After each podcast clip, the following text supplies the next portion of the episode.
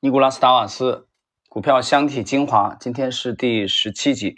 十七集呢，我们进入本书第八章的学习啊。第八章是 讲作者这个赚了啊第一个五十万美元。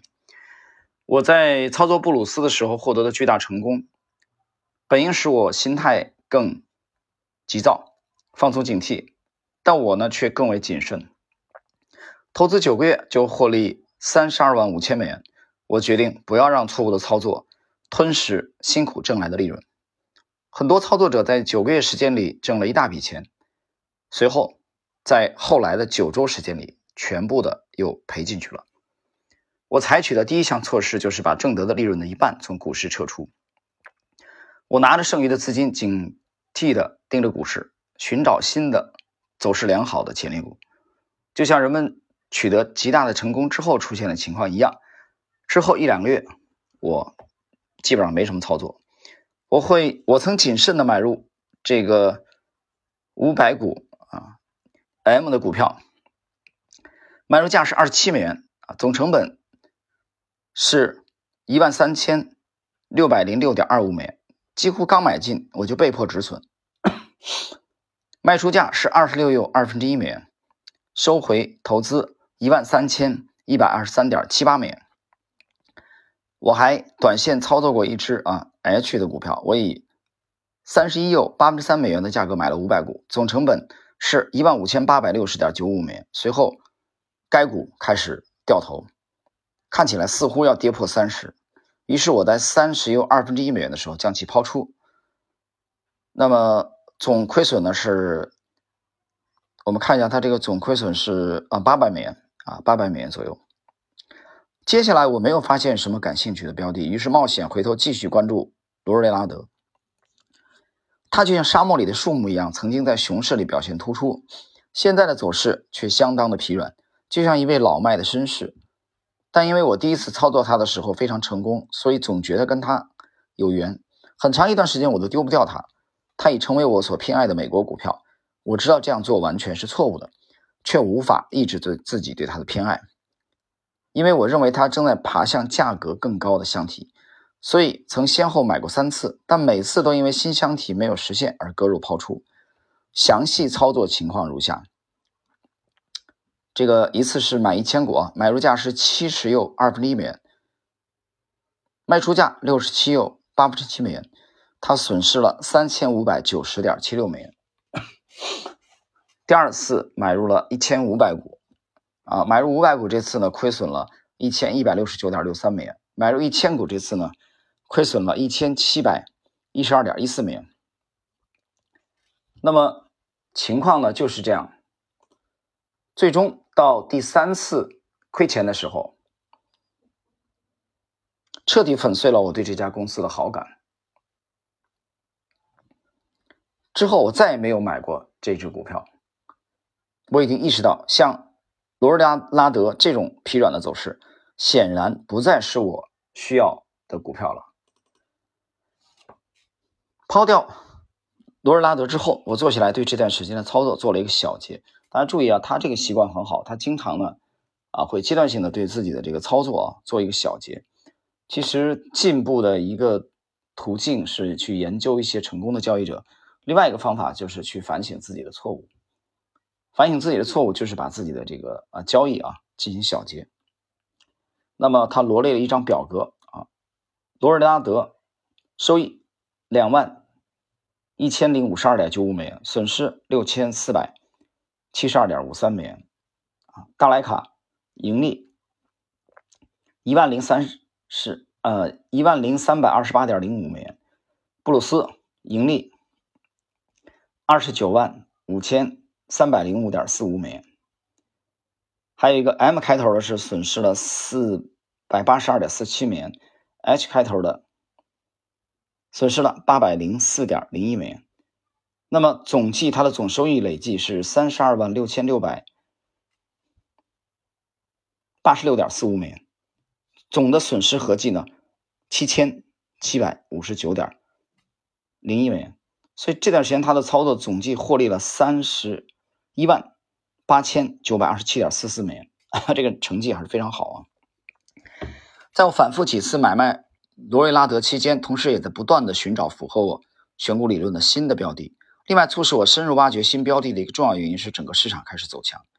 当我认为这种这种强势日益明显的时候，迫切需要及早买入一只有潜力的股票，以充分分享行情的好转。其中有一家不知名的小公司引起了我的注意啊，这个其它的名字啊就是这个 Universal Products，我们就简称 U 吧啊，简单。有很多美国的股票现在可能都不上市了，但我们用第一个字母 U 来代替。当时报价在三十五美元左右，股价在三十五又八分之七到三十三又二分之一美元之间上下震荡。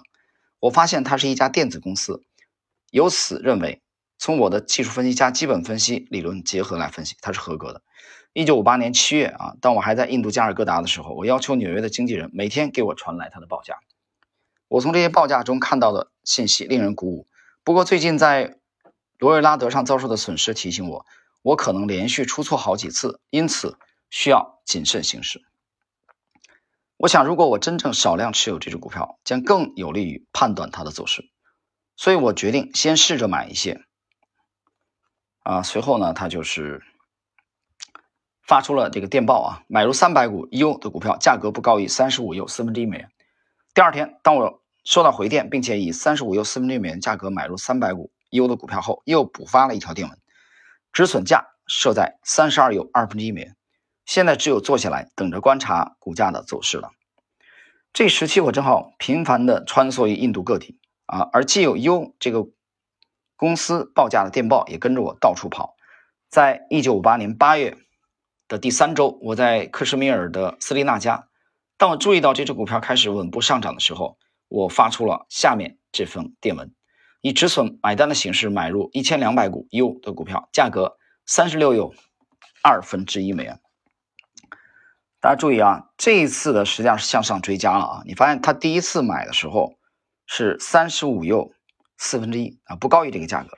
现在呢，这次追加，而且第一次只买了几百股，只买了这个三百股，但这一次是追加了一千两百股，价位提高到三十六又二分之一，止损位三十三美元。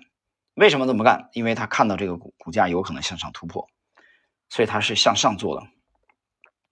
当我返回到新德里的帝国饭店时，收到了下面这封通知电报：以按止损买单的形式买入一千两百股，价格三十六二分之一美元。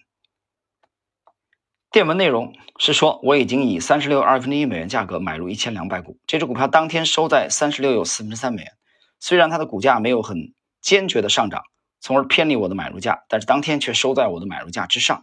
现在的问题是，我的股票会继续上涨，还是会返回到先前的箱体当中呢？我非常兴奋，尽管我已经通过止损命令的形式锁定了最终可能发生的损失，但现在的问题是，我的判断到底是对还是错呢？我都等不及第二天电报了，我终于收到了电报，上面显示该股当天收在三十八又八分之一美元，当日波动范围是三。三十八又四分之三美元到三十七又二分之一美元，这表明我的判断是对的，至少暂时看来是对的。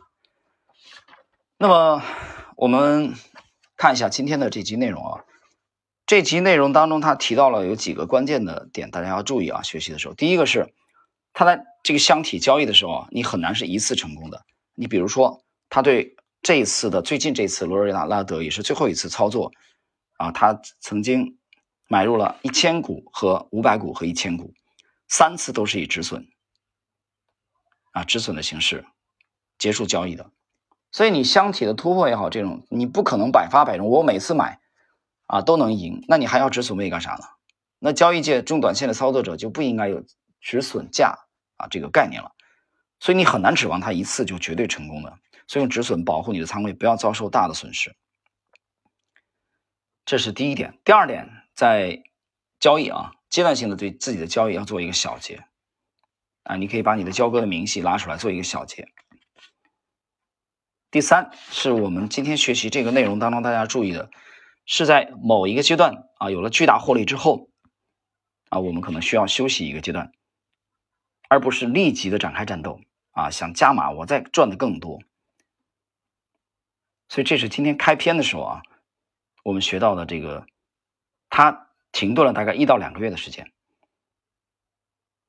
而且去买入五百股 M 的股票，虽然亏损了，但是它的仓位啊非常的轻，这都是啊一个职业老司机的经验。好了，时间关系，我们今天的这个第十七集啊，它的股票箱体精华解读就到这里。